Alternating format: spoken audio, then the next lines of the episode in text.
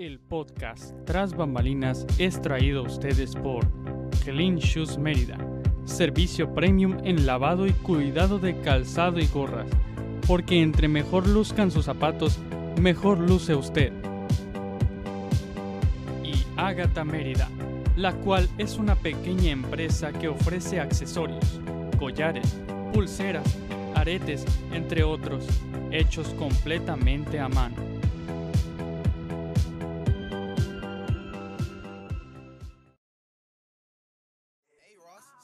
Estas son las recomendaciones musicales que Escena Musical Mérida tiene para ti. Es que yo no te paro de pensar. Déjame llevarte por la ciudad. Si te vas, si te vas, si te vas, yo no voy a regresar, regresar, regresar. Solo hay una oportunidad. Si no quieres, ya no hay vuelta atrás. Pero baby, si te vas, si te vas, si te vas, yo no voy a regresar, regresar, regresar. Solo hay una oportunidad. Si no quieres, ya no hay Estas son las recomendaciones musicales y nuevos lanzamientos que 22 Records tiene preparado para ti. Pensé que en realidad me esperarías, mientras mi corazón de lágrimas se llenaría. En el jardín del amor las flores cortaste con tus mentiras. De mí te burlaste, regreses, que en mi corazón ya no hay espacio. El amor se extinguió cada vez más despacio. Hola amigos, ¿cómo están? Bienvenidos al tercer episodio de Tras Bambalinas. Primero que nada, muchas gracias a todos los que nos están viendo desde Twitch.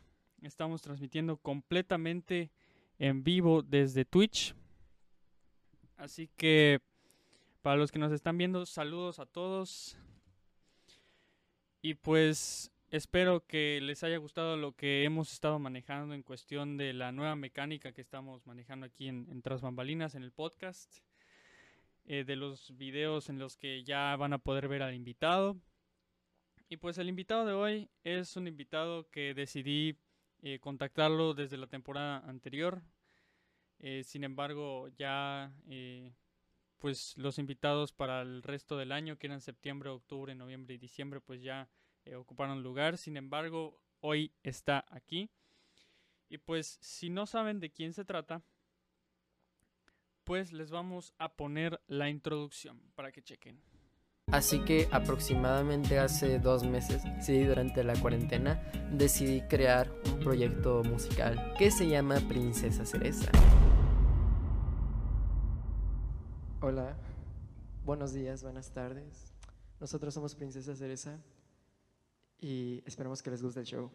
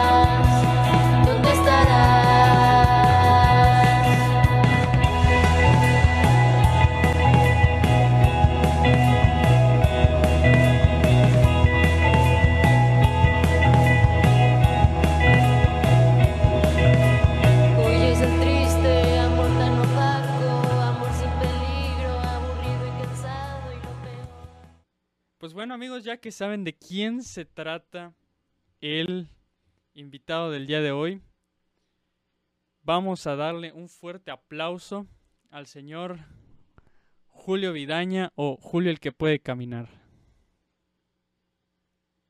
Hey, ¿qué onda? ¿Cómo estás, bro? ¿Qué onda? ¿Qué onda?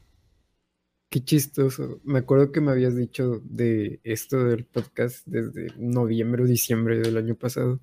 Sí, sí, sí, porque te tenía contemplado, pero ya lo de los invitados de la primera temporada, del final de la primera temporada ya habían, ¿cómo se llama? Ya habían confirmado.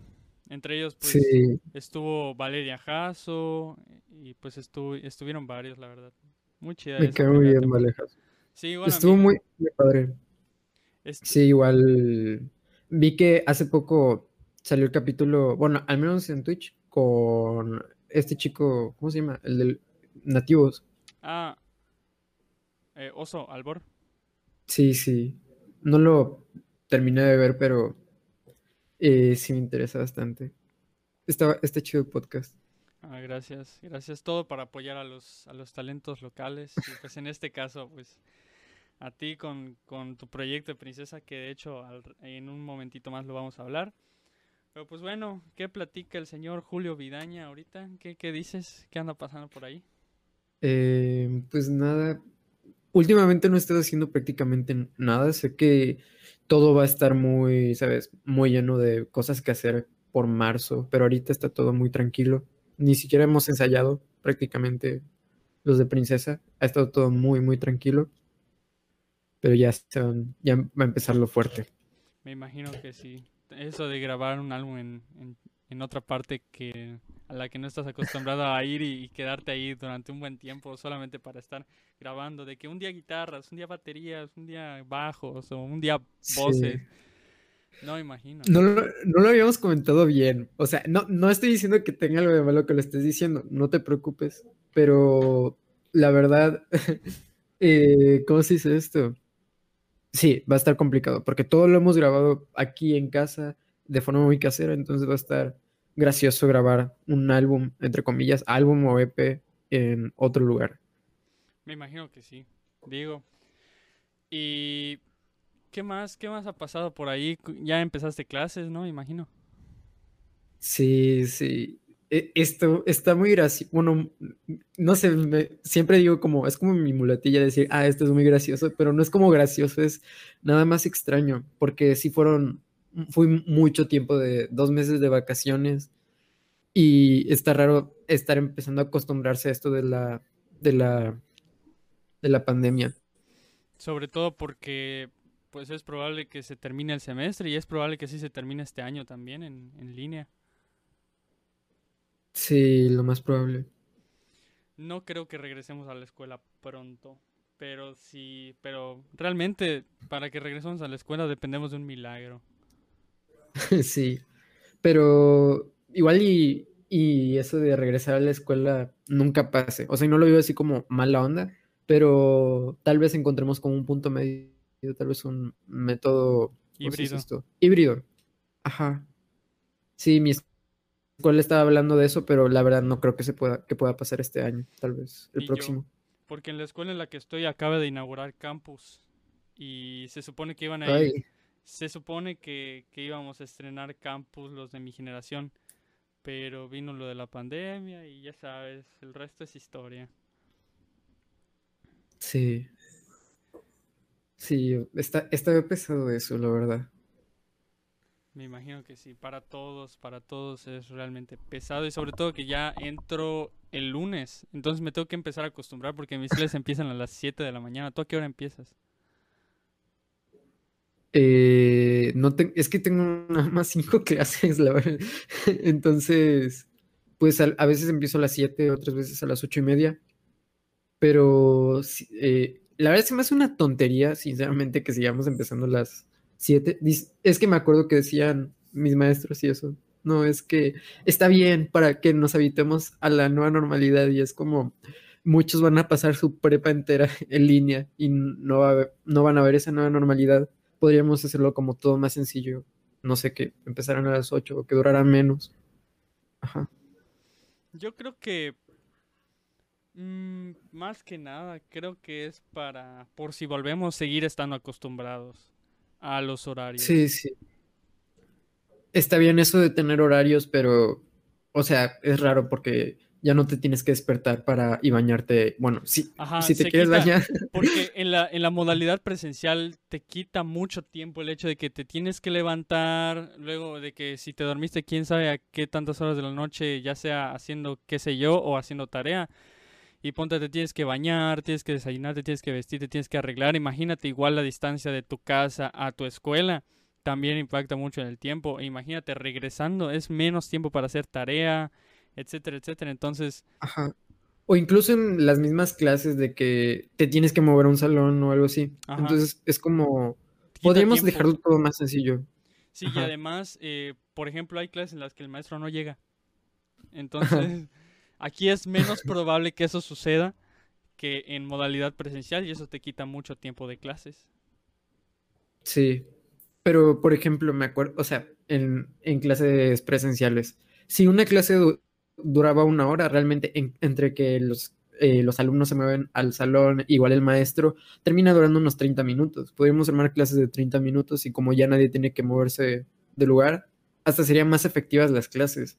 O sea, es que todavía en mi escuela, en vez de hacer eso, pusieron cla- clases de una hora y media.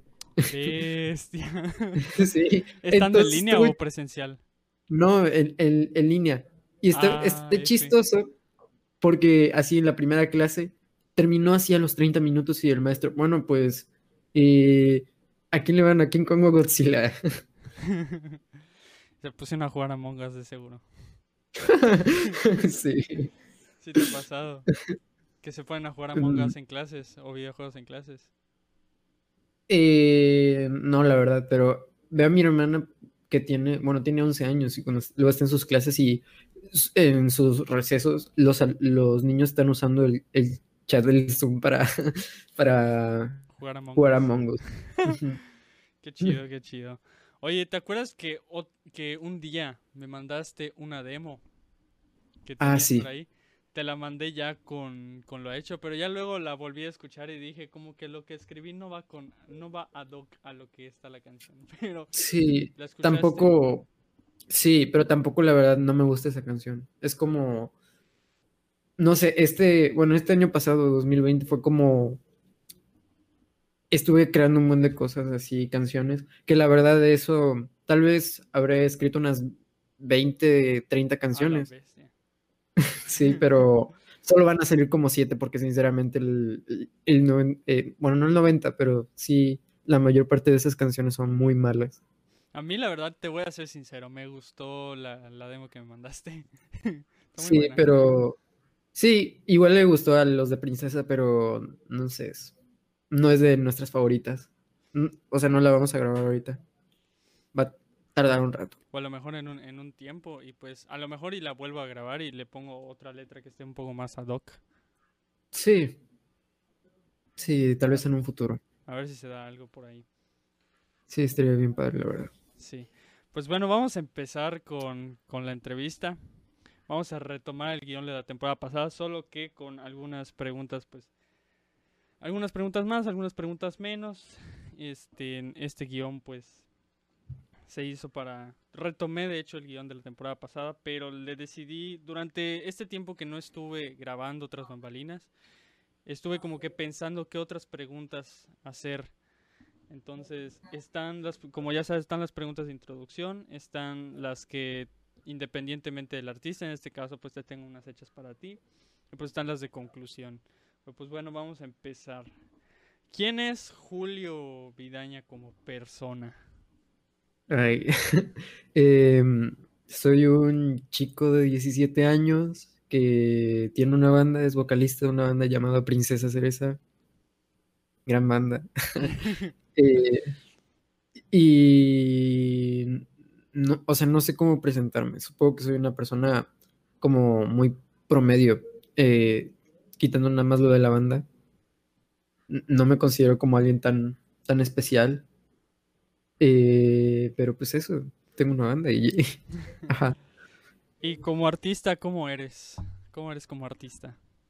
Como artista, em, no sé, sien- eh, pues te voy a decir, esto de Princesa Cereza, ¿sabes? Nació como de este, de esto, como mm, la necesidad de sacar cosas del corazón. em, pero de una forma como muy, muy sincera. Pero n- es que no sé cómo explicarlo. ¿No te pasa que de repente hay cosas que no puedes explicar con palabras como racionales? Ajá. Ajá. Entonces siento que la música, o sea, con una melodía, con un ritmo, puedes expresar, ajá, sentimientos que, o sea, tú dices, ¿qué tiene que ver un mi mayor con, con que estés feliz? ¿Sabes? Ajá. Entonces siento que, que es eso. Normalmente las tonalidades que uso para hacer canciones tristes es las últimas, si mayor. Esa es la que más, por lo menos a mí me pega. Te voy a decir algo muy chistoso. No me había dado cuenta, pero la mayoría de las canciones de Princesa Cereza están en mi mayor. Sí, o sea, Dato curioso. Sí. Eh, ¿Dónde estarás? Está en mi mayor. ¿Cómo volar un avión? Que tenemos la versión en vivo, está en mi mayor. Ahorita te voy a decir el- de las siete canciones que vamos a sacar en nuestro EP. Una, eh, dos, tres. Tres canciones están en mi mayor. Y, si no es mi mayor. ¿Y dónde estarás? ¿Va a ser parte del, del EP o, o esa parte? No, esa parte. Sí teníamos como pensado meterla, pero Como bonus track. Tal, tal vez, pero es como, la, no es como que, si la metiéramos no se sentiría como del mismo álbum, porque la habríamos grabado quién sabe con cuántos meses de diferencia y, ajá, nos, por nuestra cuenta. Ok, perfecto. Oye, ¿qué tiene tu lado artístico que no tiene Julio como persona? Eh, que, no tiene, que no tengo. Siento que en mis canciones intento ser alguien más íntimo al momento de escribir letras. Trato de, no soy tan íntimo en, eh, en personas, en, per- en persona, eh, perdón. Siento que, ajá, que no soy alguien que, o sea, sí expreso mis sentimientos, obviamente, pero como que nada más a personas muy cercanas y no de la misma forma en la que suelo expresarlo con, con la música. Y tal vez es como un lado, tal vez yo soy más dramático y es, es chistoso, que siento que soy más frío en mi proyecto que, que yo como persona. Así, no, no puedo así como que decir Julio es así porque pues hemos hablado contadas veces y esta es una de Sí. ellas, así que no puedo decir como que Julio está las, Julio es así, Julio es de otro, pero por ejemplo, la de ¿Dónde estarás? A mí la verdad sí me llega en, en ciertos momentos. Por ejemplo, cuando estaba escribiendo Transición y pues obviamente la de la de ¿Dónde estarás? pues sale, sí me generó como que un poquito de sentimiento. Entonces, creo que igual eh, tu sinceridad no muchos van a notarla, me imagino. Hay, hay oídos que sí están preparados para escuchar este, y para identificar ese tipo de cosas, pero hay otros que tal vez solo oyen por disfrutar la canción. Entonces. Pero creo que, o sea, que, o sea, por ejemplo, ¿dónde estarás al momento de escribir la letra? Mm, Como que a mí me ha molestado siempre esas letras muy melosas o muy, ajá, que, que se escucha muy, muy dramático lo que están de diciendo. que si te, si te vas me muero y eres la razón de me- sin ti no respiro. Sí, soy cero fan de eso. Entonces, en el, por ejemplo, en el segundo verso, ¿cómo era? Huyes del triste, amor tan opaco, amor sin peligro, aburrido y cansado, y lo peor, lo peor es que lo entiendo. Ajá. Entonces, como que dónde estarás es como intentar ver de forma fría una cosa que, que te está doliendo un chingo. Ajá.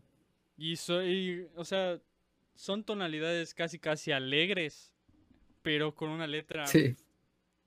así como que para abajo, Sí. para abajo. Es como lamen- o sea, no sé si la has escuchado, pero Lamentable de José Madero. Es una canción que no tiene acordes tan alegres, pero está movida. Y la letra, o sea, hay una parte de esa letra que dice, barandal del balcón, me hace entrar en razón, no es que tenga valor, sino que la caída es peor. Entonces, Mm, en esa canción, José relata que estuvo pensando suicidarse. Entonces, ay, Sí. Sí, e- es, chistoso cuando pasa eso. O sea, no que se suicida y no. O sea, que, haces una... No, me van a funar. No, me refiero a que es chistoso cuando una canción es, es muy alegre y la letra es triste o al revés. Eh, pero siento que, que es, que es, que es normal que pase eso. Porque, si- seamos sinceros, normalmente cuando escribimos canciones, primero es... No puedo con tu comentario. Primero, primero escribimos, primero hacemos la música, o, o sí, primero hacemos la letra y luego hacemos la música. Normalmente es en momentos distintos. Ajá. Entonces siento que, que es como No normal que escribas una letra triste y que eso pasa cuando sucede. Gajes del oficio. Sí. Pero bueno, mejor no sigamos hablando de eso. porque- Ajá, omitamos ese tema. Sí. Ok, para Julio, o sea, para ti, ¿cuáles fueron tus motivaciones? No para armar princesa, porque si no, lo vamos a hablar más adelante. Este, sino para agarrar y decir, ok, quiero, quiero empezar con la música. Mis motivaciones. La neta no sé. O sea, como que... Te voy a contar. O sea, me he dado cuenta que normalmente mis amigos que tocan o algo así empezaron muy chiquitos, ¿no? Ajá. Eh, a mí la música realmente no me interesaba. O sea, antes cuando estaba pues más chavito. Ajá. Me acuerdo que cuando tenía como siete años, m- llegó mi mamá y me dijo, te tengo una sorpresa. Y yo, wow, será un videojuego para, ajá, para, creo que era la DS. Y me dijo, no, clases de piano. Y yo dije, "M- me molesté, hasta me molesté porque me metieran en clases de piano. Y como que no me interesaba, ¿sabes? ujú. mi papá eh, pues toca guitarra, toca el bajo y, y luego lo veía y, y hasta me decía, hey, ¿quieres que te enseñe? Y, y la neta le decía así de que no, no me gusta. Eh, luego me acuerdo que estaba en tercero de secundaria. Ajá, mi papá me regaló de Navidad un ukulele. Y pues empecé con, con eso y era así como, como un juego. Ajá, y estuvo así como durante un buen rato. Entré a prepa, seguía siendo como un juego el tener ahí el ukelele. Pero luego digo, Es el que sale en sea- el video de, de ¿Dónde estarás acústico? Me imagino. no, no, no, no. Luego, luego Eso hablamos de eso, luego hablamos de eso, ahorita que lleguemos a... Pero mientras Sí. sígueme contando. Y, y entro, entro en la prepa. Entro a segundo de prepa. Bueno, no, era en primero, aún era en primero, pero, ajá, terminando primer año. Y pues empecé a escuchar mucho una banda que se llama Tony One Pilots. Sí veo que, que, que hablas mucho de eso. Ah, sí, ya no soy fan, la verdad, pero, o sea, empecé a hacer videos en YouTube hablando de Tony One Sí, Pilots. Sí, de hecho, cuando me salió el de, el de ¿qué es Princesa Cereza? Abajo me decía, el peor no sé qué de 21 Pilots. Sí, sí, y empecé a hacer videos en YouTube y ahí conocí gente y de repente me encuentro un chavo que toca la batería y que resulta que vive aquí en Mérida. Y dije, oye, qué chido. Y, y empezamos a hablar, nos hicimos muy amigos y me dijo así, ah, es que tengo una banda, pero necesitamos un vocalista. Y, y yo solo tocaba el ukulele, ni siquiera, ni siquiera cantaba. O sea, no considero que ahora pues pueda decir, "Eh, sé cantar, ¿sabes? Como tampoco considero que pueda decir que sé tocar la guitarra. Pero llegué y era, y era chistoso porque no tenía micrófono, solo era el ukulele, la, batería sonaba fuertísimo, entonces no escuchaba lo que estaba tocando. Y, ¿cómo se- y tocábamos obvio covers de Tony One Pilots. Entonces dije, no manches, necesito una guitarra, una guitarra eléctrica. Y estuve investigando así, ah, cu- ¿cuál es la mejor guitarra o cosas así? Y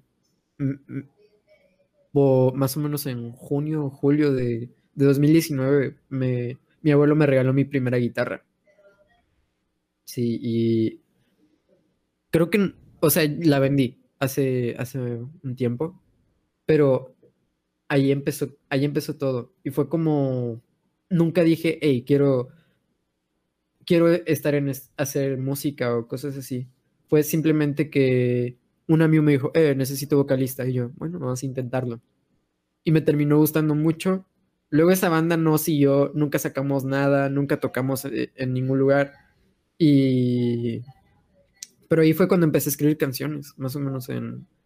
Ajá, como en junio, julio del 2019. Entonces, en resumen, podría decirse que toda tu vida tu familia te trató de empujar a la música, pero por más que trataban, no querías y no querías hasta que gajes del oficio, llega alguien y te dice, necesito vocalista. Y pues dijiste Ajá. por la anécdota. Ajá, más o menos. O sea, es que igual mi papá me... Yo, yo antes hacía natación, ¿no? Y, y nadaba así como cuatro horas diarias. Y, o sea, estaba en buen nivel. Ya, ya, ya no, ya ni siquiera hago deporte. Pero mi papá siempre ha sido muy deportista. Y me dice, ah, sí, sí, sí. eh, eres como yo, porque yo toco la guitarra, eh, tú tocas la guitarra, pero siento como que llegamos por medios completamente distintos. Ajá, Entonces eso, ¿no? sí. Tus influencias, tanto para Princesa como de tu primer proyecto, este, Julio Chaneque, que vamos a hablar en un momentito. Este, ¿cuáles han sido tus mayores influencias? Entre ellas, pues, me imagino que 21 Pilots, Eh, no, ¿no? no, la verdad no. No, bueno, Un poco. Al canciones que. eh, canciones, tal vez un poco. Canciones que escribí antes de Princesa Cereza, antes de Julio Chaneque, que no van a salir nunca porque, ¿sabes? Eran mis primeras canciones, eran como. eh, son muy malas y no, no creo que haya una manera de salvarlas. Ajá. Eh, pero, ¿cómo se dice esto? Julio Chaneque, voy a ser sincero, es un proyecto que es 100% de broma. La verdad me gustaría en algún momento retomarlo pero pues ahora le estoy poniendo todo el esfuerzo a Princesa. Eh, y, y el chiste de Julio Chaneque es que sonara mal. Con razón no hay ninguna canción en Apple Music y yo, ¿dónde está Julio Chaneque? No, no hay ninguno en, en Apple Music. No, ¿En porque- serio? sí, y eso que yo soy usuario de Apple Music, güey. No hay Ay, ninguna, no. de verdad te lo voy a mostrar. O sea, sí hay de Princesa, pero no hay de Julio Chaneque.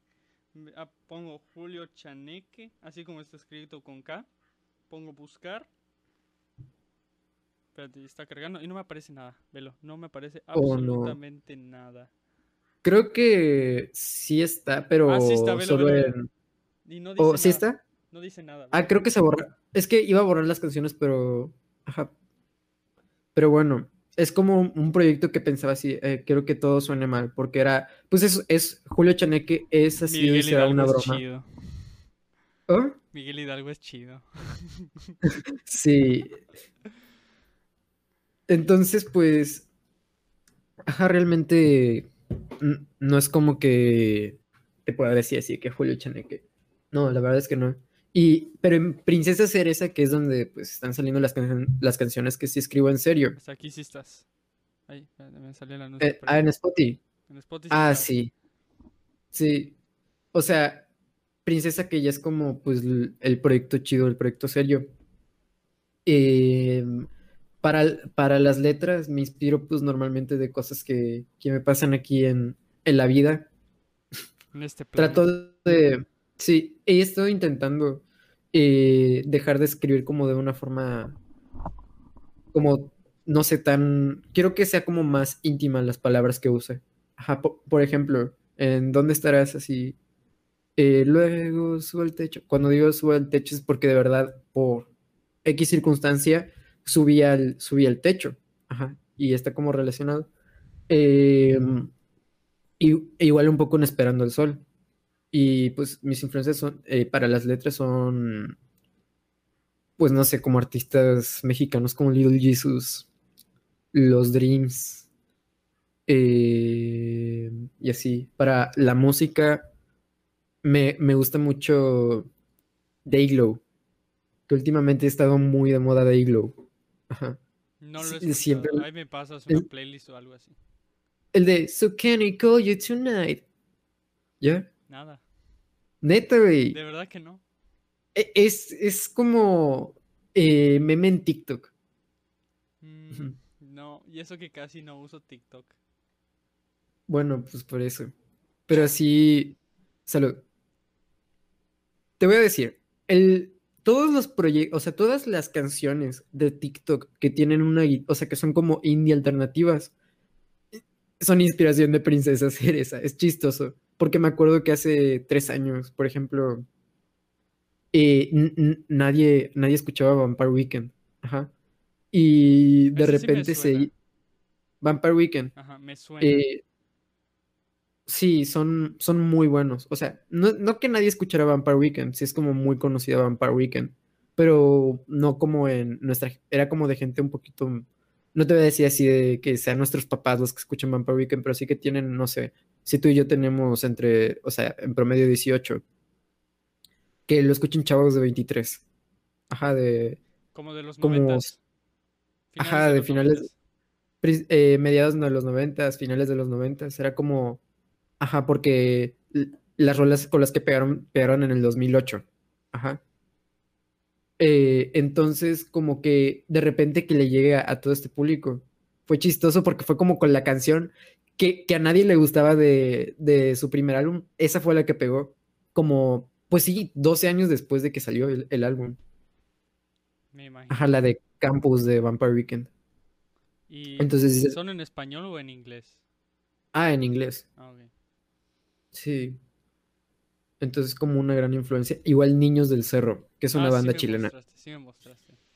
Sí, son muy buenos esos chavos. Las letras son brutales.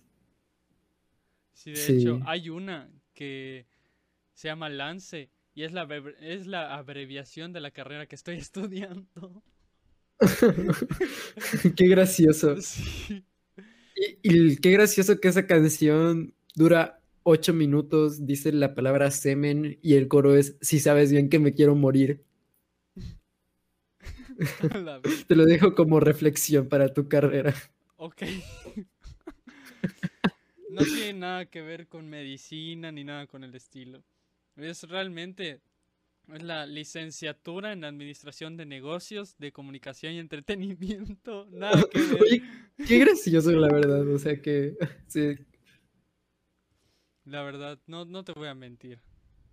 sí. Pero bueno. Y ya que agarraste la música, ¿cómo reaccionaron tus familiares? Mm. ¿Cómo reaccionaron? Pues no es como que me hayan dicho, eh, no lo hagas, o la verdad es que me motivaron mucho. Ajá.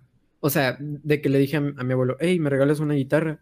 Y me dijo, está bien, y estuvimos buscando así opciones para conseguir una buena guitarra. Y si de repente le- les digo, le, digo a mi papá, "Ah, eh, necesito ensayar, me, me dice, ah, ok, toma las medidas de precaución. Eh, ah, ok, vas. Eh, cuando estábamos armando un show, eh, fue así como de, no, pues necesitamos ensayar un buen de días. Ah, y, y mi mamá le dijo a mi abuelita que si nos prestaba la, la casa de la playa para que fuéramos allá a ensayar.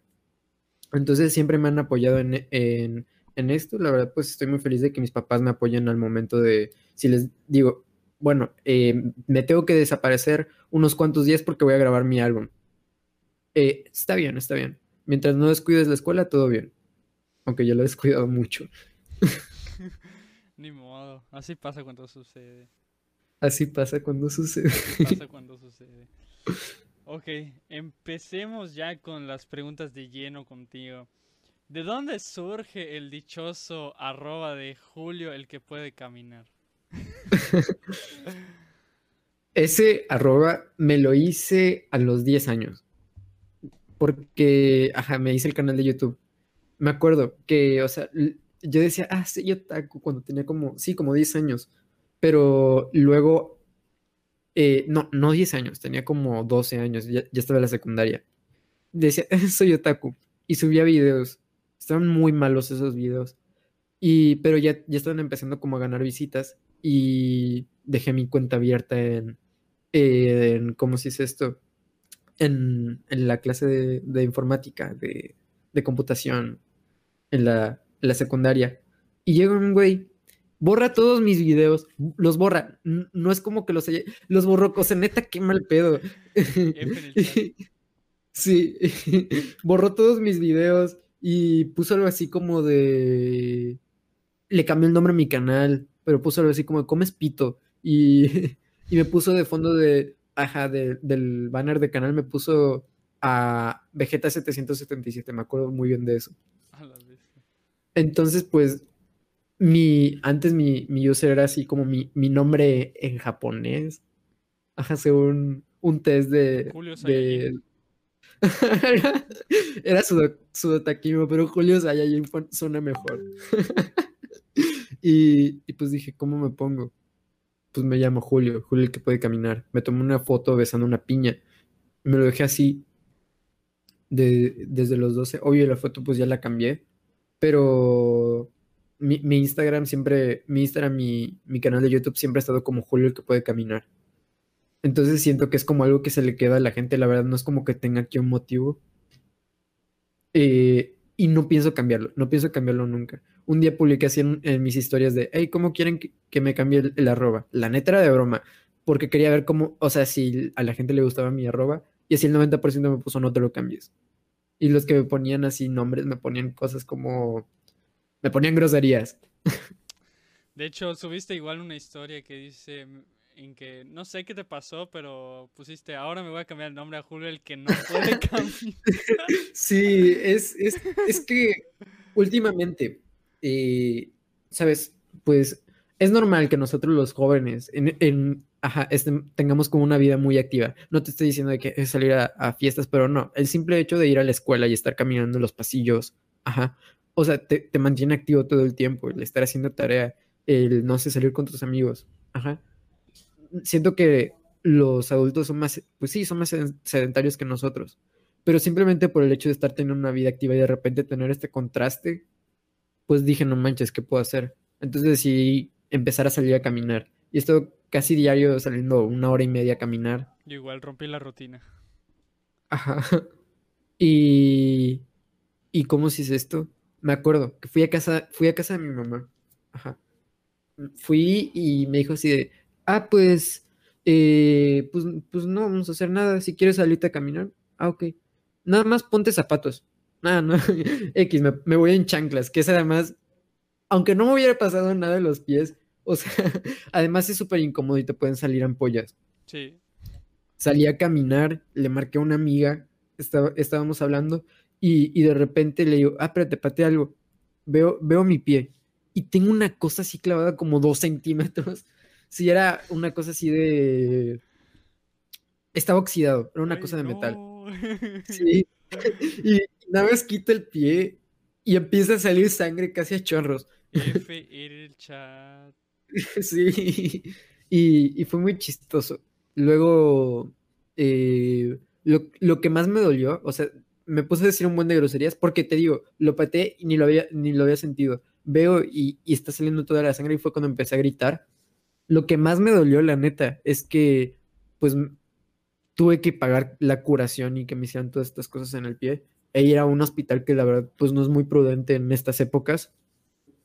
Ajá fue como lo que dije, chale, ni siquiera por lo del pie. Ajá. A mí me pasó una vez con lo del pie. Pero te voy a decir, me fui con mi familia a Campeche en estas épocas y ahorita Campeche es de los pocos estados que está en verde.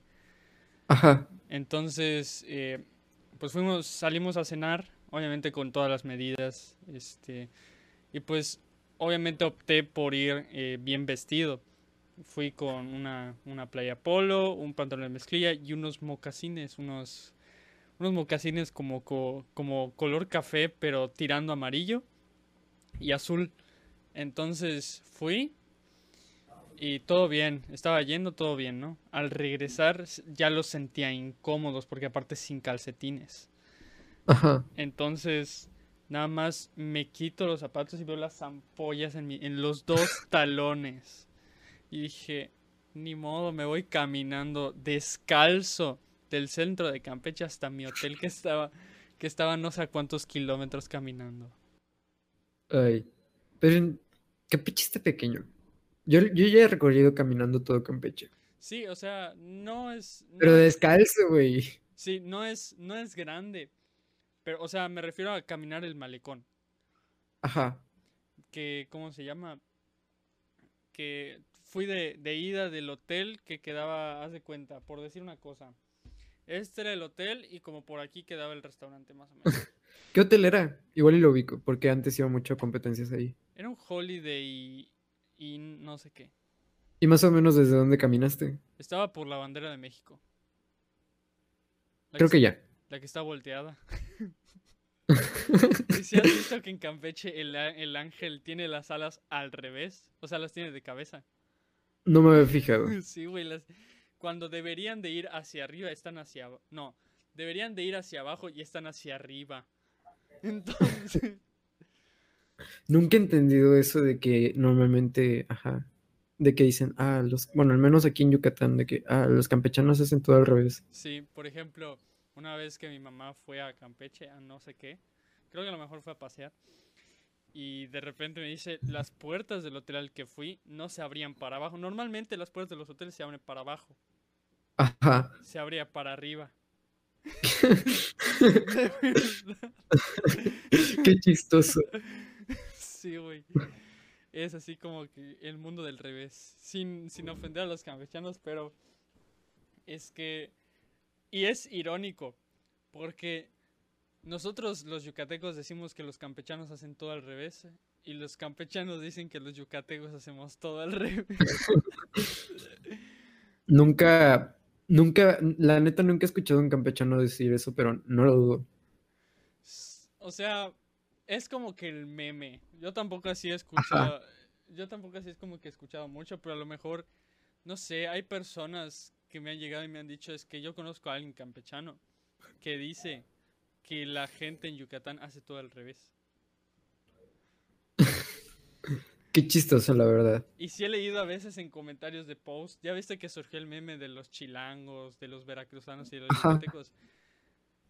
Creo que hay una parte que dice, no importa si eres yucateco, que es este un hombre prendido en fuego pues por el calor, eh, si eres chilango, una, una barra de francés, o como se les dice en el centro del país, las teleras, que aquí se les dice bolillos Ajá. y, ¿cómo- y veracruzano, pues un cangrejo. Dice, no importa si eres yucateco, chilango o veracruzano, al menos no eres campechano. Y salen, y salen dos pies, pero con las chancletas de, de pata de gallo al revés.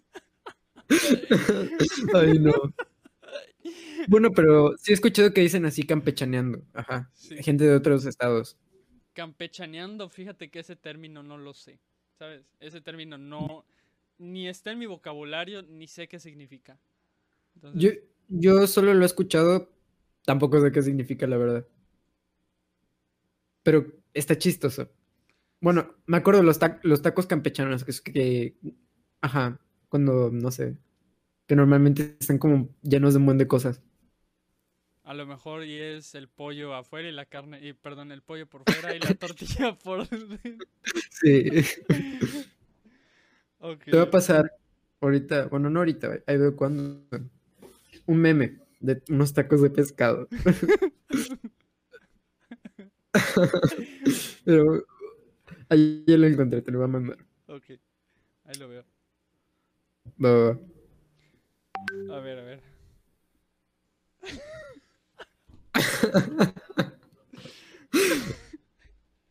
No es cierto.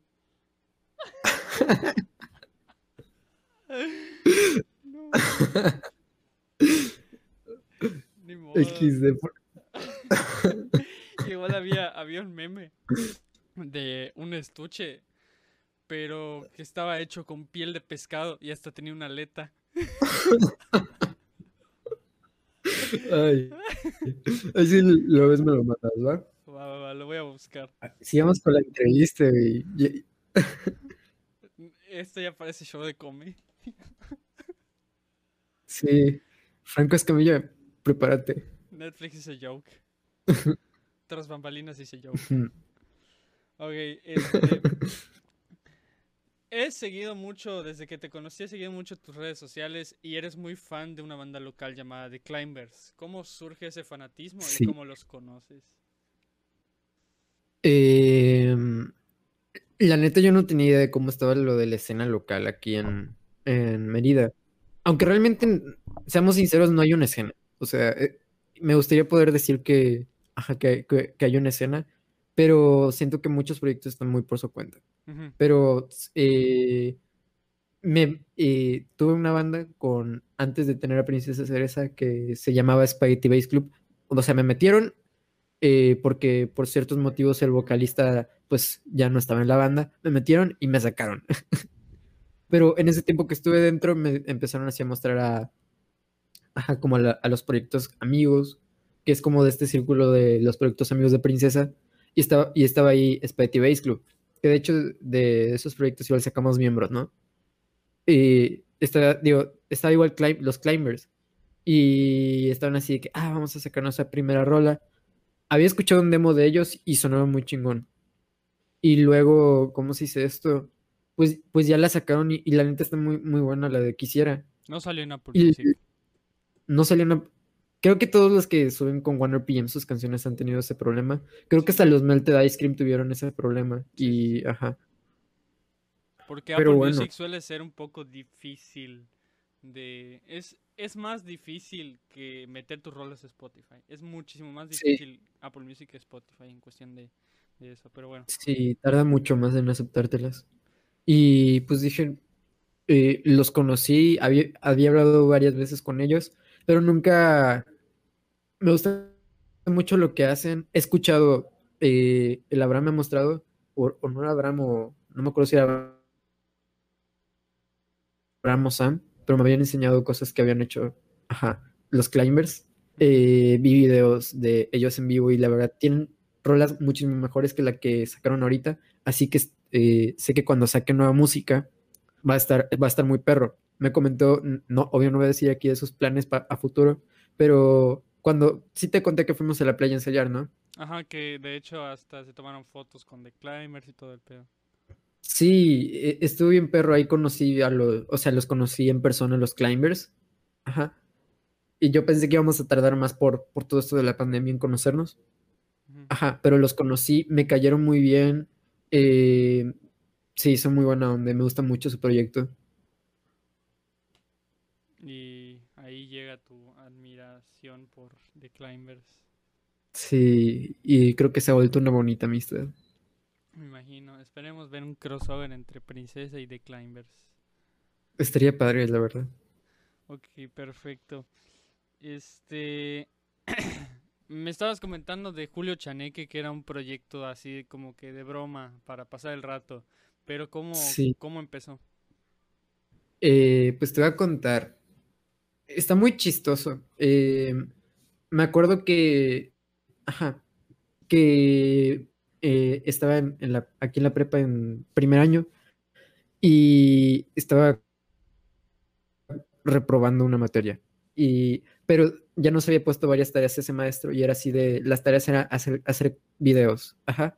Y me dijo así de, eh, porque había visto que una vez, por, ajá, por otra cosa, por mame, había llevado mi ukulele, ¿no?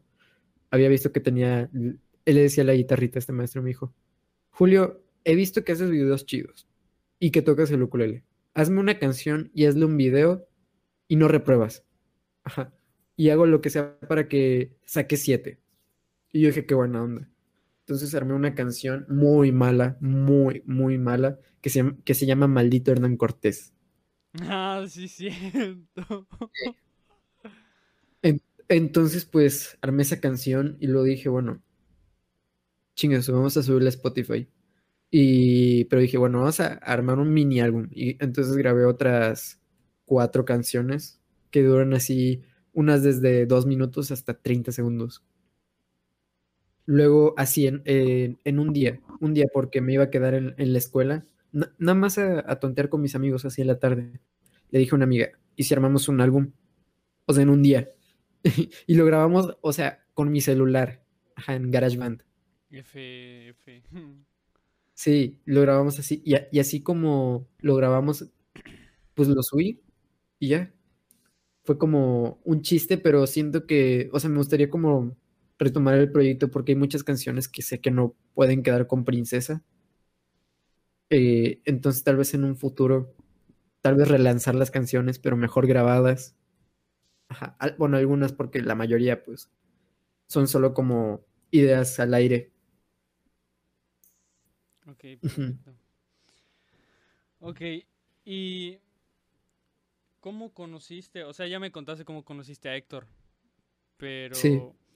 ¿Cómo conociste a los demás de Princesa? Te voy a contar. Al primero al que conocí fue a Cristian. Lo conocí en la primaria. Eh, pero no es como que hayamos sido muy amigos, no, la verdad. Él, él estaba un año abajo de mí. Ajá, yo estaba en sexto, él estaba en quinto. Y nunca me, nunca me llevé con él. Me, me, lle- me llegué a llevar, no mucho, pero sí algo con su hermana. Me, me, qué chistoso, me gustaba su hermana. F, ¿Por qué no. dije eso? E- Estuvo muy chistoso. Estuvo muy chistoso. Y, pero como que yo me cambié de escuela, en la primaria me pasé a la, a la secundaria, a la modelo, y pues dejamos de hablar. Luego yo ya estaba en tercero de secundaria y pues resulta que Cristian reprobó un año, entonces ahora le llevo dos años y entra al- al- a la secundaria a la modelo. Entonces pues me lo vuelvo a encontrar ahí y ahí es donde eh, Héctor pues es dos años, bueno, igual es un año, pero igual reprobó. E- Es un año menor, pero igual reprobó, entonces está con Cristian. Y ellos se vuelven así como muy buenos amigos. eh, y había, y está este otro amigo que es Polo, con el que Héctor tiene un proyecto que se llama Doctor Enfermedad. Y como que empiezan a hacer bandas y empiezan a, hacer proyectos musicales. De hecho, Héctor por eso empezó a tocar la batería. Ajá. Y pues yo, yo nunca me llevé con ellos, la verdad. Pasan así los, pues pasa el tiempo, pasan los años dentro de la prepa. En la prepa conocí a Nexty, al tecladista de Princesa. Y ahí él, pues te digo, formé mi primera banda. Y ya teníamos una canción grabada que nunca salió. Y pues les digo así de, hay que grabar un video musical, estaría chingón. Entonces, pues yo conocí a Nexty porque Nexty, ¿sabes? E- Es, DJ, además de, de ser el tecladista de Princesa, es DJ. Ha tocado en, festivales de música electrónica, es muy bueno. Y, pues, ajá, toca el teclado. Y también tomaba fotos, tenía una cámara y le dije, oye, Nexty, ¿qué te parece si un día te vienes con nosotros a, a la playa y grabamos un video musical? Ajá. La verdad fue un desastre grabar ese video, fue un desastre. Entonces nunca salió, nunca se, terminó de armar nada con esa banda, pero yo ya sabía que Nexty, ajá, fue como más o menos que, nos empezamos a llevar y le dije, oye, ¿te gustaría tener una banda? Me dijo, dale. Entonces pues armamos aquí los cuatro, ajá, un eh, Princesa Cereza.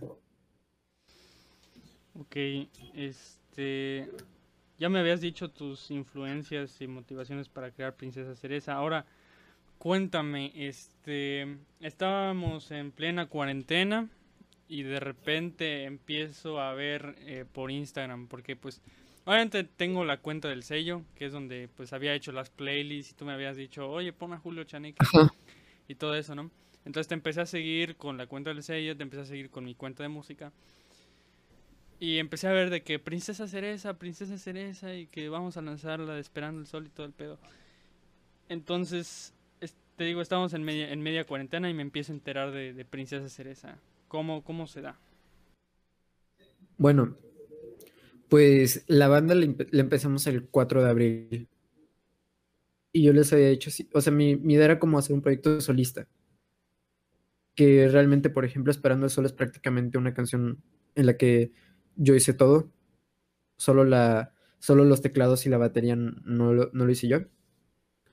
Y pues no sé, o sea, como que hasta, hasta ese momento, o sea, la verdad no, no estoy, o sea, no estaba conforme con cómo se hice esto, con mi, mi capacidad de composición y, y de interpretación antes de Princesa Cereza. Tampoco es como que ahora lo esté, quiero mejorar, obviamente, Obviamente cada vez se va evolucionando más. Ajá, pero ¿cómo se hice esto? Igual me estaba poniendo como esa barrera de, "Em, no, no voy a lanzar mi- mis canciones porque qué dirán, o no, no Ajá, que el me clásico del que dirán. Ajá, o incluso decía, sí, voy a sacar mis canciones y voy a hacer mi álbum, pero no hacía nada. Entonces dije, o sea, a mí me, me hubiera gustado como que mi primera canción haberla sacado en, ajá, en, en un estudio, pero yo no conocía a nadie que tuviera un estudio y si conocía eran muy caros Y pensaba, no, pues en una tocada, pero de aquí a que hayan tocadas, o sea, en, en abril cuando creamos Princesa Cereza, pues no teníamos la perspectiva de que íbamos a estar ya casi un año encerrados. Entonces, pero de todas maneras dije, pues X, vamos a intentarlo, vamos a ver qué, qué sale.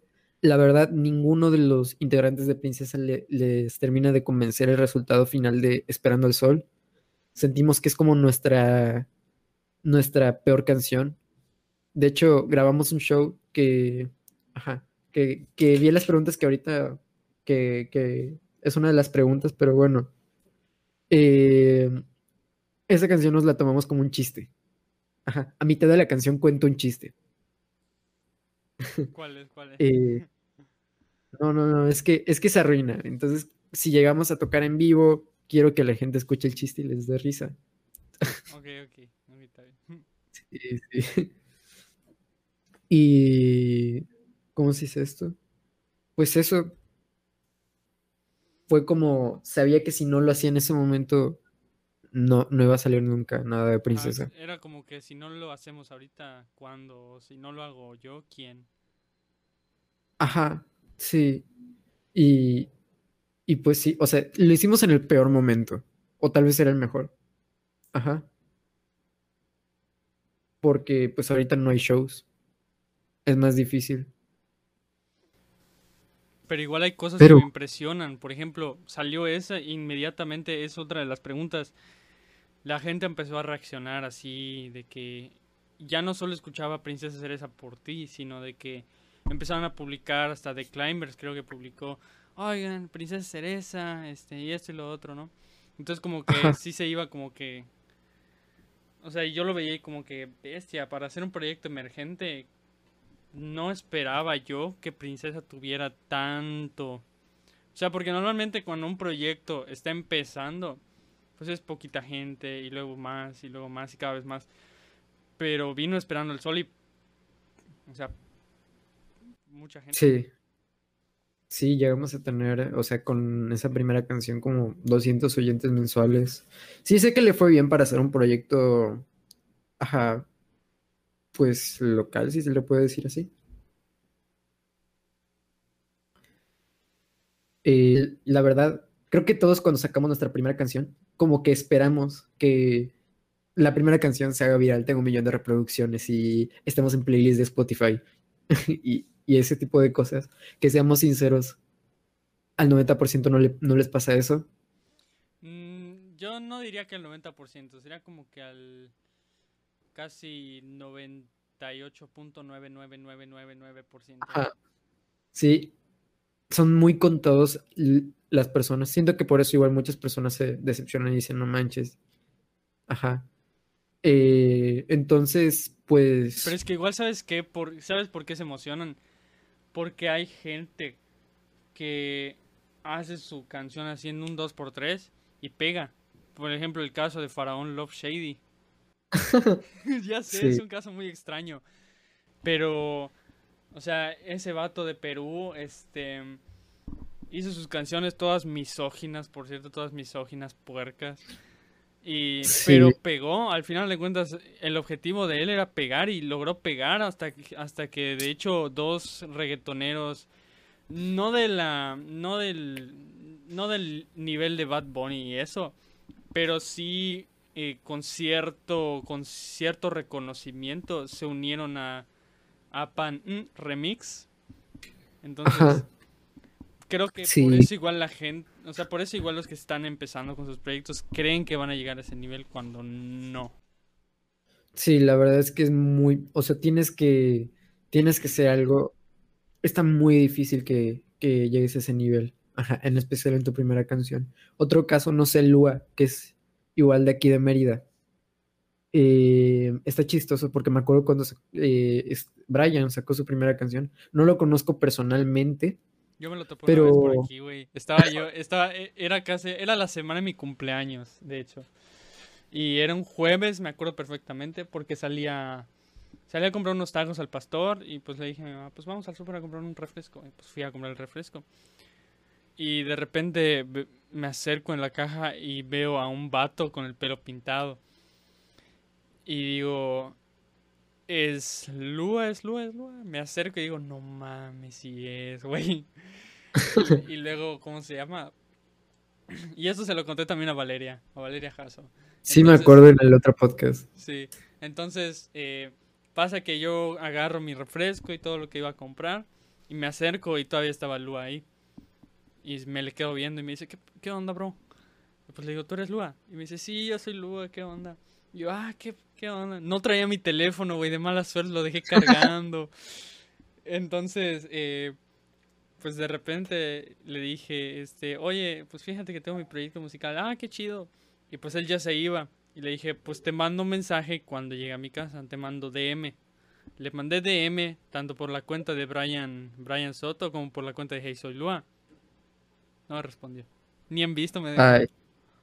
Pero sí debe de recibir un buen de mensajes porque sí, sí está muy grande ese weón. Sí, pero no me, o sea, no me lo explico porque, pues te digo, no lo, cu- cuando empecé yo no, no conocía casi a nadie. Casi, casi los únicos que conociera eran mi amigo Iván, que fue el primer episodio, y nativos, y poco a poco igual a, a Dico. Pero de Sí. resto no conocía a nadie. Pero es que, por ejemplo, Lua, me acuerdo que cuando empezó, o sea, Brian lo ubicaba porque él, ajá, no sé, de repente en la secundaria tenía un compañero que tenía un hermano mayor que estudiaba en la UVM y sabía que él estaba en la UVM y yo lo seguía de Instagram de ahí. Y luego arma esta banda, que antes, pues, para los que no saben, Lua era una banda, eh, y estaba Johan, que Johan estaba en, mi prepa. Eh, estaba eh, José Carlos, que a José Carlos lo conozco porque no me acuerdo por qué, pero es, es muy buena onda, la verdad. Em, y estaba el bajista, no sé si, si aún sigue estando, creo que él sigue en Lua, no estoy seguro, que era el ex de una compañera de mi salón. Ajá. Entonces, pues de repente, pues él pegó así demasiado. Y tú dices, no, pero es la primera canción. No fue la primera canción de Lua. Lua ya tenía un álbum entero con otro nombre.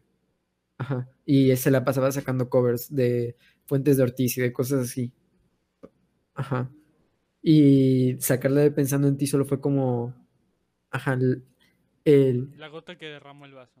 Ajá, sí, o sea, iba a terminar pasando que ese weón pegara, porque estaba haciendo un montón de cosas. Ok.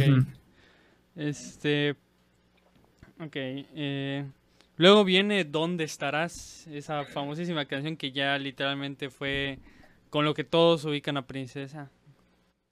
Creo, ah, sí, sí, sí, sí. Esa canción. eh, la grabé igual como grabé Esperando eso, la grabé con, con este micrófono y con... a ver, espérate, hasta lo tengo aquí.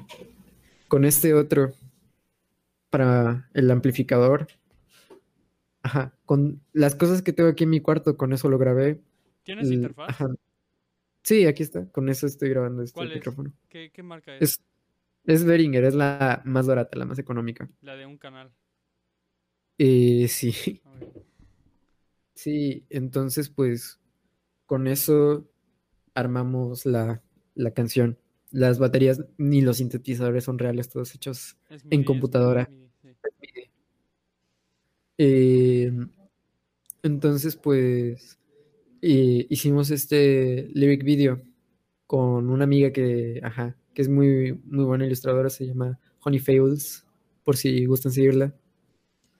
Y e- estamos muy felices, o sea, nos gusta mucho más esta canción que la de Esperando al Sol. Y, nos, y estamos felices por cómo, cómo le fue.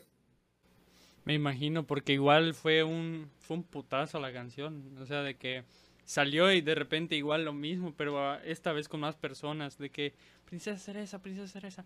Y de hecho, una de mis mejores amigas de ahorita de la universidad le, le encanta Princesa Cereza. ¿En serio? Sí. Se, Qué buena llama, onda. Se llama Sofi. A ver si le mandas un saludito. Hey, Sofi, un saludito, un besito. Ahí se lo mando, ahí se lo mando. Está bien. Ok, entonces se vuelve un putazo. eh, eh, ¿Dónde estarás? ¿Cómo reaccionaste a ese putazo que, que se dio? Pues me acuerdo que estábamos, pues hicimos un Zoom para poder ver el estreno. Estábamos bien cansados, no teníamos como ánimos de, de- ver el estreno y decíamos, no queremos que le vaya mejor que Esperando al Sol. Y de repente 100 personas, 200 personas conectadas al mismo tiempo viendo el estreno. O sea, yo sé que Princesa no es la banda más grande del mundo, ni mucho Pero para menos. hacer un proyecto emergente no te esperabas esa respuesta. No, es que tenemos muchos fans. O sea, no lo digo así en, "Oh, es que tenemos muchos. Es que hasta me sorprende cómo es que tenemos tantos fans. Ajá, y lo mismo me sorprendió cuando, cuando empecé a ver lo de en sugeridos, Princesa Cereza, fan Ciudad de México. Y yo, ¿qué? Princesa Teresa, fans Monterrey. Sí, hay como cuatro, cinco cuentas. Le hicieron una cuenta a Héctor. O sea, de repente veo gente que tiene fotos mías de. Ajá. No es que tengamos muchos. O sea, ten- no tenemos muchos fans para la cantidad de seguidores y de oyentes que tenemos. Porque digamos que de. Ajá, una banda más grande, con 10 veces más grande, tiene la misma cantidad de fans que nosotros. O sea, no. Son hasta muy mamón decirlo así. Pero es que es- las personas que nos siguen aquí en Spotify, todos nuestros oyentes, son los fans. Y son poquitos, o sea, no son muchos, pero, ajá. ¿Cuántas personas no escuchan a un artista y, y ni tienen idea de cómo se llama y solo lo tienen en una playlist? Ah, y si- ustedes salen en muchas playlists, ¿no? Ya los algoritmos los, los identifican ustedes. No, no tanto. No Pero- tanto. Pero sí les Ah, ha tocado. Eh, ninguna playlist así de, de O Spotify, sea, pero no, sí en no la... de Spotify, pero otras playlists que no, que no son ni de nadie cercano a ustedes, ni de ni generadas por alguna empresa, ni nada. Ajá, sí, el, el algoritmo sí dice, ah, bueno, vamos a ponerlo en el, en el de radar, en la radio de otro artista o cosas así. Sí, y, y le fue muy bien a, a ¿Dónde estarás, la verdad? Y estamos muy felices por cómo le fue, pero sabemos que lo que saquemos ahorita le va a ir mil veces mejor porque es mil veces mejor. Sí, me imagino. De hecho, a mí me pasó eh, con un amigo mío que le manda mensaje a... Porque en ese entonces no tenía su teléfono. Pero le manda mensaje a mi prima. Y dice, pues mira, eh, Alu aparece ya en los algoritmos. En la, en la aplicación de tu lanzamientos semanales aparecía mi foto. Y me la mandó y me dice que ya le apareces y que ya los algoritmos te empiezan a identificar. Y yo, ah, no más. Sí, está muy lindo eso. Sí, güey, por ejemplo, ¿no, ¿no te has visto en lo de en lo de lanzamiento semanal o algo así? Eh, sí, muchos amigos cuando salió ¿Dónde estarás? me empezaron a mandar, mira, estás apareciendo aquí. Y sí fue como muy buena onda eso. Sí, ya es chido que, que los algoritmos de las plataformas digitales ya te empiecen a reconocer.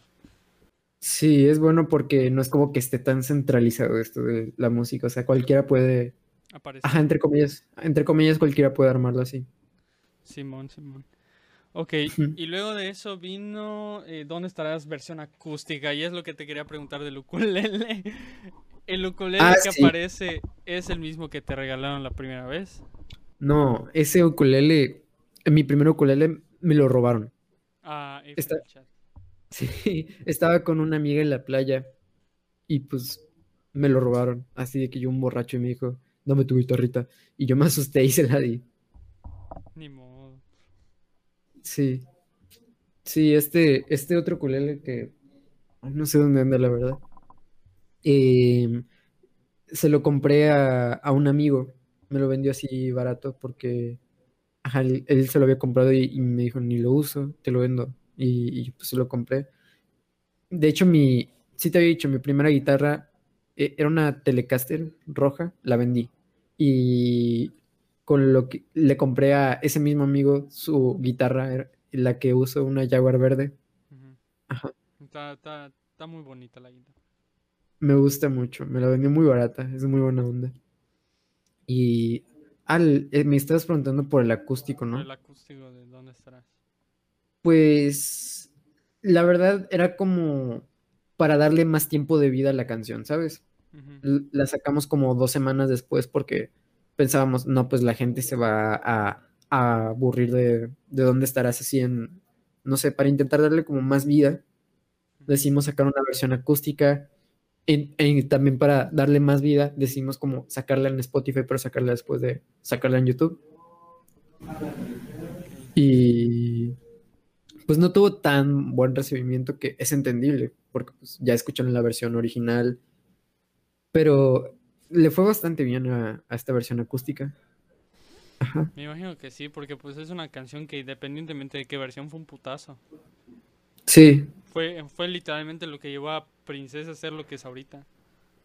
sí, aún estamos empezando, pero Sí, ya sé, pero la posición que ahorita tiene Princesa, en cuestión no solo de la escena, sino en cuestión de, de la gente que le sigue, pues es como que dónde estarás fue, fue el antes y el después.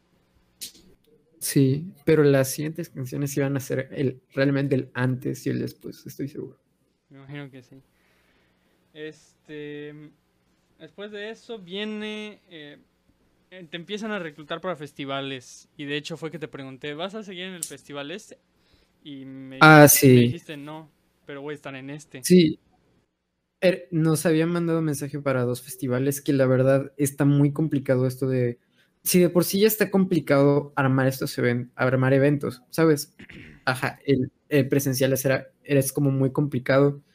De, re- de repente empiezan a armar festivales en línea, algunos así como con la excusa de, de promocionar el talento local y eso. Y, y está chido cuando, ¿sabes? Eh, De no, hecho, no eso cobran... con Capital Sensorial. Ajá, sí lo había visto, está padre, porque no cobran nada, pero luego de repente le empiezan a cobrar al público y te esperas que tengan, ajá, un nivel profesional, ¿sabes?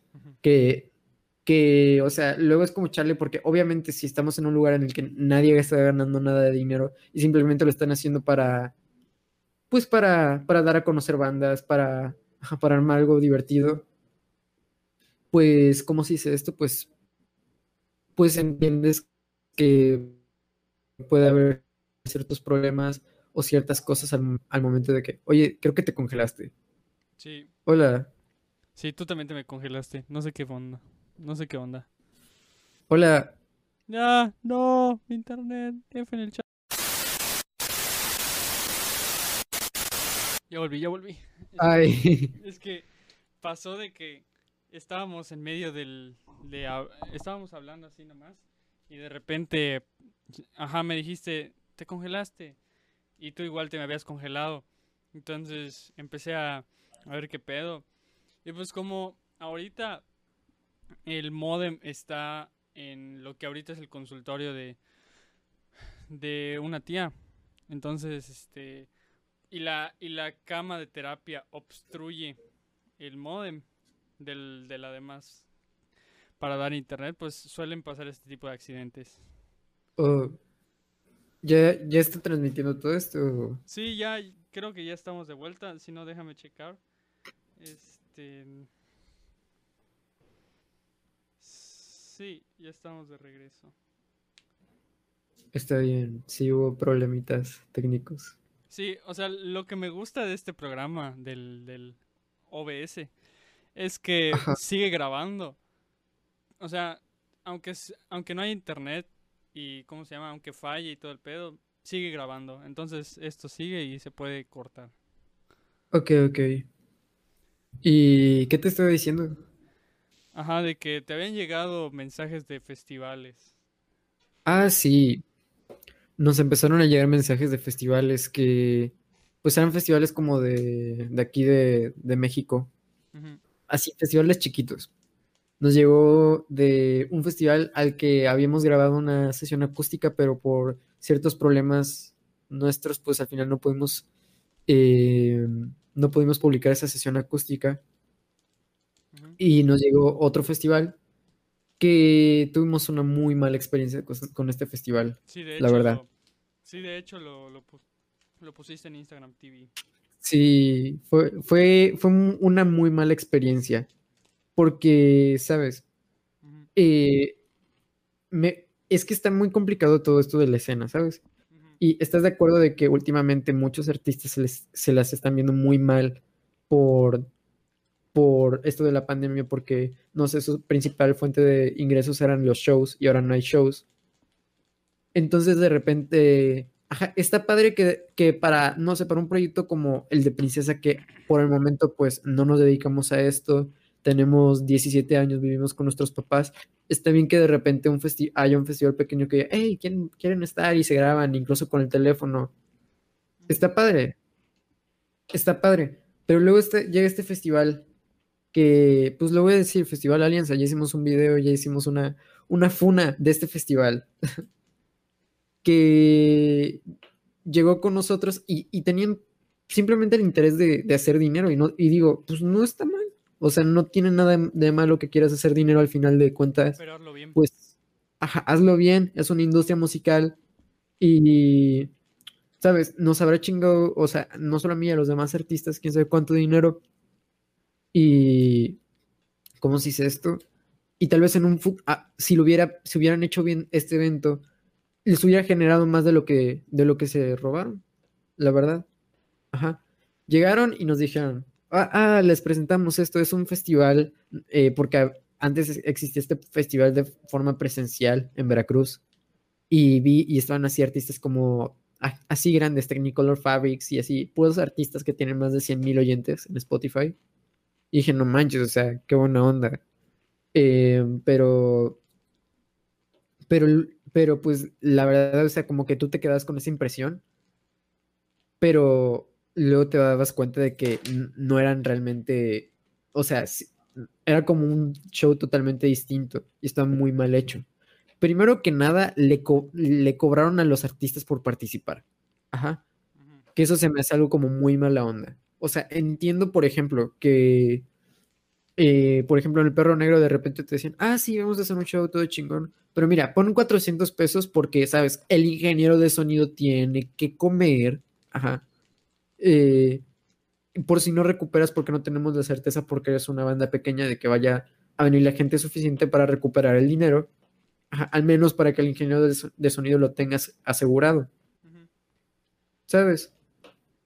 Y, y, y, pues eso. Entonces, es- estoy de acuerdo de repente que en esos casos se cobre, pero en general que te cobren por tocar está muy mala onda, ¿sabes? A mí me pasó que de hecho me presenté en Perro Negro y me dijeron o llevas eh, más de 30 personas o te cobramos los 500 baros para el ingeniero.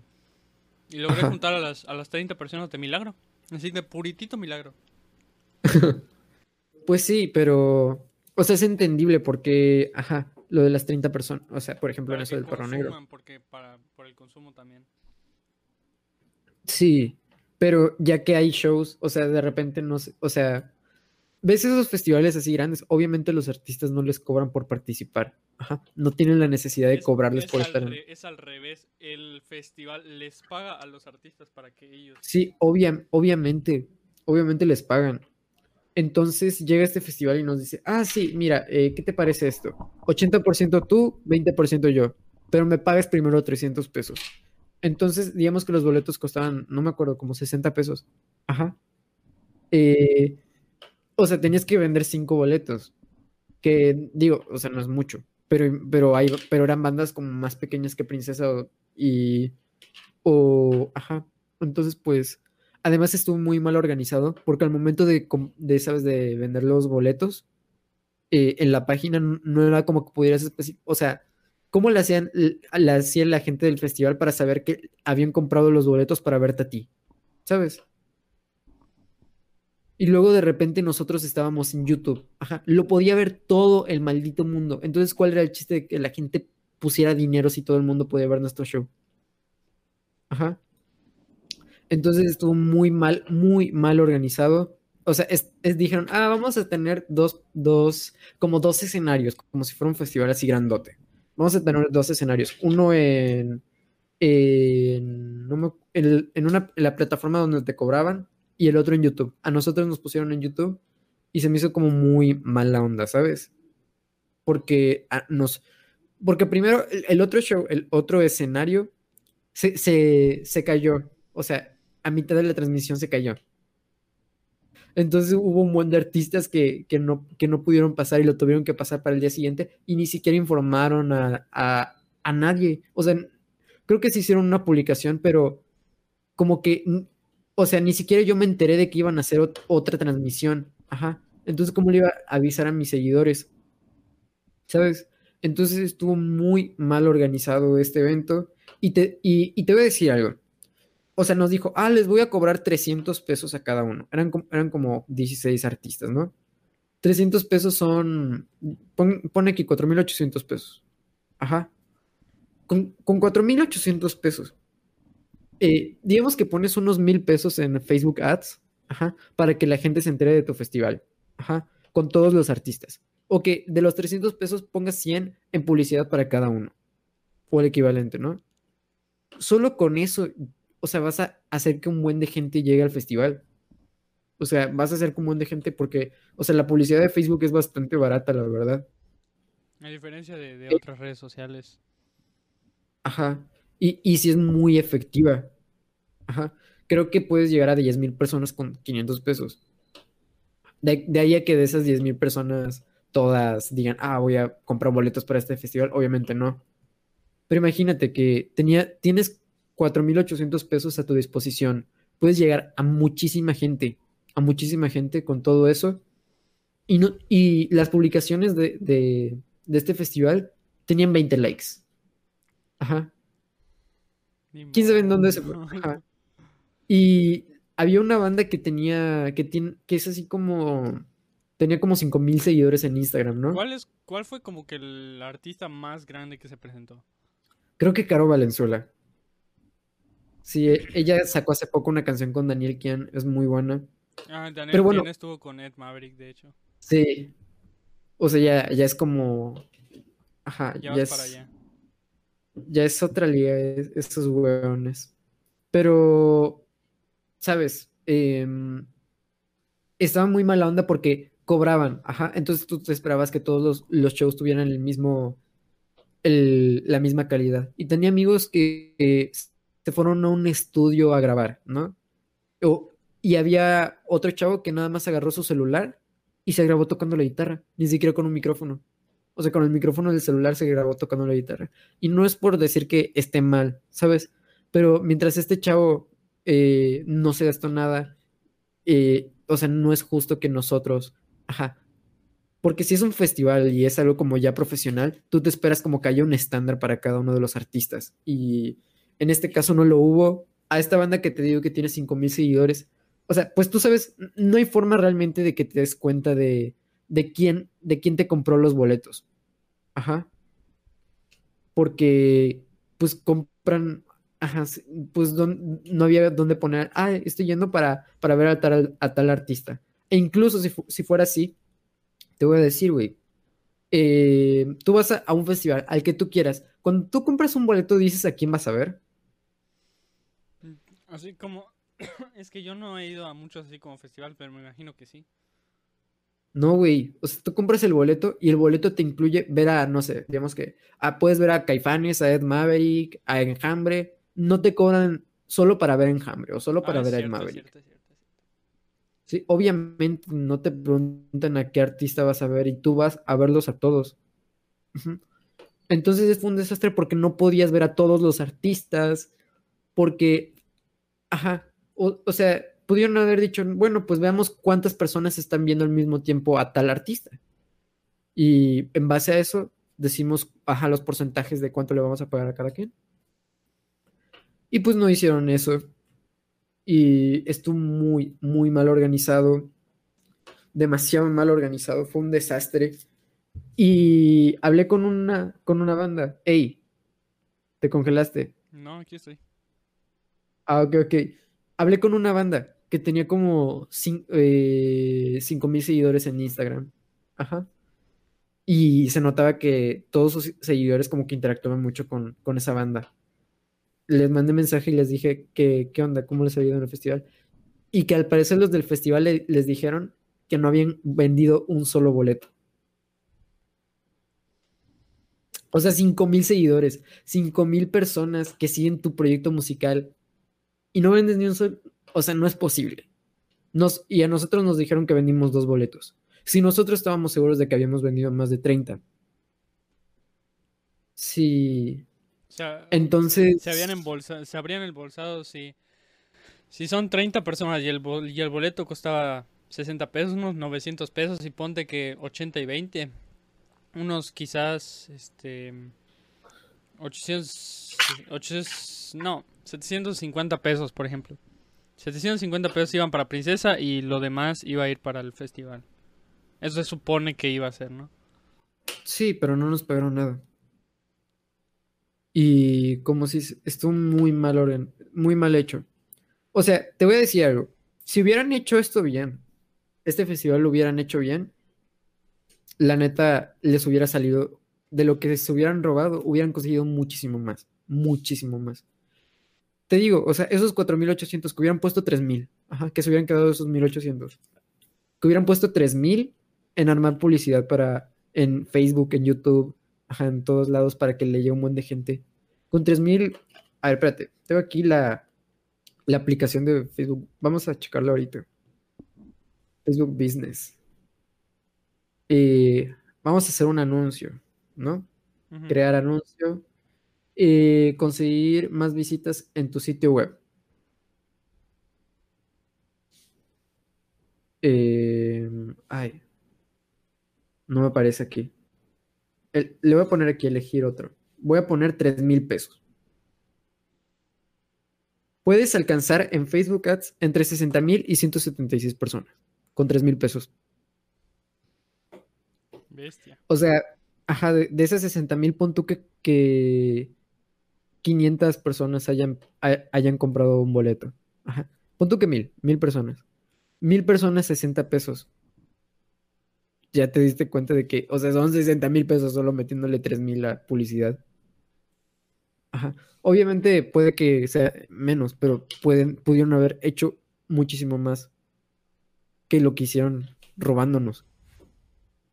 Y no solo ustedes, a los otros artistas, me imagino. O hubo alguien que sí le... Habían unos artistas que sabía que tenían como manager a los que organizaron el festival. Así que puede que a ellos sí les haya beneficiado. Ok, este... Ya para, para irnos a la conclusión, este... ¿Cuál, qué es lo que se viene tanto para Julio Chaneque como para Princesa Cereza? ¿Qué es así lo que se, qué es así lo que se viene que se pueda decir? Porque me imagino que igual hay cosas que, que no quieres liberar ahorita porque pues a lo mejor no se va a hacer o a lo o sea, o tienes miedo de que tal vez lo digas ahorita y no se haga. Entonces lo que lo que puedas decir que ya literalmente esté casi casi confirmado de Princesa y Julio Chaneque. Bueno, pues vamos a grabar. Eh, Julio Chaneque va a estar, no va a estar activo durante un buen rato. Pero Princesa puedo decir que vamos a grabar unas cuantas canciones, un EP o un álbum. Y lo vamos a grabar más o menos en marzo. Tal vez para mayo anden saliendo las canciones, tal vez. Puede que nos tardemos más. Pero sí, vamos a sacar. Este año va a haber mucho contenido de Princesa, la verdad. Ok, y ya sabes que para, obviamente aquí estamos para ayudar al talento local, este, ya sabes que pues tenemos la página de Escena Mérida, Sí, por si, por si gustas enviar ahí el contenido, igual, de hecho, Escena Mérida, este, tiene recomendaciones en, al principio de cada episodio del podcast, de hecho, en el episodio, en el primer episodio están las primeras recomendaciones de Escena Mérida. Y no sé si en el anterior que no lo he editado o en este voy a poner más. Entonces, em, te voy a decir. Me estás pidiendo que recomiende un trabajo o algo. no, Un no, no, no, no, no. O sea, todavía no llegamos ahí, pero, pero para que igual yo eh, le recomiende a los que escuchan el podcast y a los que siguen la página de Escena Mérida el proyecto de Princesa. Ok, ok. Entonces, para si me quieres pasar todos los detalles cuando ya esté a punto de salir o cuando ya haya salido, entonces Sí, sí. Va. Ok, perfecto. Este, ¿qué, a- aparte de lo que ya me dijiste de, de la escena, ¿a quién, o sea, qué piensas y a quiénes más conoces, además de The Climbers, etcétera, etcétera? Eh, de la escena, yo pienso que, o sea, veo así en otros artistas igual más grandes, pero como que ya tienen una escena como ya formada en sus propios estados, como no sé, en, en Hermosillo, en Monterrey, en Ciudad de México. pienso que deberíamos de empezar aquí a, unirnos, ajá, a empezar a hacer cosas juntos los de la escena, eh, porque hay muchos artistas, o sea, siento que el futuro de la música aquí en México es aquí en el sureste, en Yucatán, en Quintana Roo. Entonces, si nos unimos, podemos hacer cosas igual de grandes que las que se hacen en Ciudad de México, en Monterrey. Ajá. Eh, y con quien, y con quien quisiera trabajar. Ahorita, de, de aquí de Yucatán, de Mérida, me gustaría mucho llegar a hacer algo con una banda que se llama King Wong. De hecho, a las 12 de la noche, así a las 00, sacan su primer álbum o EP. Ajá. Nada más para que ahí los tengas contemplados porque son muy buenos. Y con Valeria Jasso. Con Valeria Jasso. Sí, me gustaría mucho llegar a hacer algo con ella. Eh, es muy buena, me queda muy bien, es muy buena onda. Es buenísima, buenísima onda. Sí, como músico es, es excelente. Entonces, ajá, ella ya me habíamos platicado de algo, pero dudo que se pueda hacer ahorita, pero en un futuro. Sí, porque ahorita tanto, tanto ella como pues ustedes como princesa andan ocupados. Entonces, Sí, andamos muy ocupados, entonces cuando ya estemos más libres, estaría muy padre poder hacer algo con, con ella. Entonces, pues Kim Wong, Valeria Jasso, neta, hay que, hay que armar algo. ok, excelente. Este, ¿quieres dejarle una pregunta al próximo invitado? Porque y el, y el próximo invitado va a tener que responder tu pregunta, así que este, ¿Quién es el próximo invitado? el próximo invitado, próximo invitado es eh, Sosale. Tal vez no lo conozcas. No, no lo conozco. Este, él canta reggae. Este, es, muy buen pedo. No sé, no sé si has escuchado la de la de Jardín Zen, te la recomiendo muchísimo. Creo que sí lo he escuchado. Bueno, él, él va a ser el siguiente invitado. Ok, la verdad no sé qué preguntarle. Pregúntale cuánto calza. ok.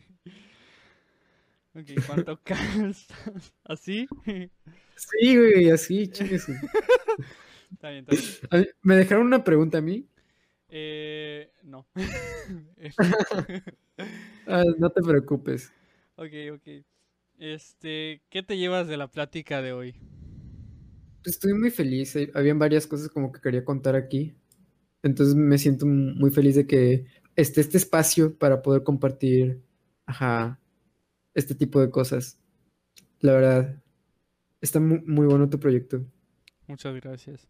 ¿Y qué le dejarías eh, de mensaje a la gente que nos escucha, ya sea este, artistas, ya sea gente que quiere empezar a- con su proyecto de música, etcétera, etcétera? Eh, a ver, para la gente que quiere empezar su proyecto musical, les voy a decir, esto, me acuerdo que lo escuché, no me acuerdo en qué podcast, pero me acuerdo que escuché en un podcast que decía así, que la neta, en esto del arte, bueno, en general en la vida, pero en especial en el arte, ajá, de tu cine, música, lo que sea, es una cosa de pura suerte, pero una cosa es tener suerte y, y- pero también puedes tentar a la suerte, ¿sí? Si no lo intentas, Roberto ¿sabes? Martínez, Sí, creativo. sí, sí fue, sí, Fue sí me Roberto acuerdo. Martínez, fue Roberto Fue con, Martínez. con Germán, con Germán Neudert. En, creo que fue en creativo, en ese creativo, el de Germán Neudert, no me acuerdo. Puede pero ser, bueno. pero sí fue Roberto Martínez. Sí, o sea, neta, tenten a la suerte. No es lo mismo que. Puede que una en un millón de canciones peguen, pero si solo sacas una, o sea, saca un millón, chingue su madre. Ajá. Obviamente metiéndole cada eh, más huevos a cada canción. Ajá, eso se los recomiendo a los que quieran iniciar un proyecto. Es, la, es suerte, pero puedes tentar a la suerte. Eh, para los fans de Princesa, atentos. Para los fans de Alu Sanzba, eh, les voy a decir que neta, escuchen a los proyectos que, que recomienda. Eh, y pues eso. Pues bueno, muchas gracias, Julio. Este, ¿con qué canción te gustaría que cerraremos? Que cerráramos Eh, una de Kim Wong. De King Wong. Ay, ¿me la pasas? Sí. Sí, es que ni siquiera sé cuál, que sea una del, del nuevo álbum, ¿va? Ok, ahí me la pasas. Ajá, Esta canción es de Kim Wong. Ok. Pues bueno amigos, esto fue Tras Bambalinas, episodio número 3. Estuvimos platicando con Julio y nos vemos en el próximo episodio. Ya. Ya. Adiós. Adiós. interconnect.